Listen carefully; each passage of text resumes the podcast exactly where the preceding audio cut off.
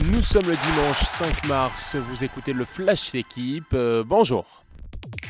Forcément mémorable, Kylian Mbappé est devenu samedi 4 mars 2023 le meilleur buteur de l'histoire du Paris Saint-Germain. 201 buts en 247 matchs sous le maillot parisien. Le PSG venu à bout de Nantes, 4 buts à 2 lors de la 26e journée. Paris prend provisoirement 11 points d'avance sur Marseille, de très bon augure, avant d'affronter mercredi le Bayern Munich en huitième de finale retour de Ligue des Champions. Les Bavarois, vainqueurs hier et premiers de leur championnat. En Ligue 2, Le Havre n'a pas tremblé face à Laval et conforte sa place de leader devant Bordeaux tenu en échec. 9 points de retard pour les Bordelais deuxième.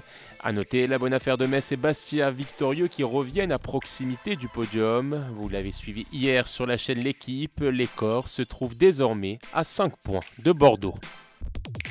Content de ma course, mais je suis tombé plus forte que moi. Anaïs Chevalier-Boucher n'a pu s'offrir que la troisième place lors de la poursuite de Nové Mesto en République tchèque, et ce malgré un 20 sur 20 au tir. Une précision pas égalée depuis 5 ans. La biathlète tricolore devant sa compatriote Julia Simon qui garde bien les rênes du classement général de la Coupe du Monde, synonyme de gros globe, 158 points de plus que la Suédoise Elvira Heuberg. 16 épreuves sur 21 déjà disputées et vécues en intégralité sur la chaîne L'équipe.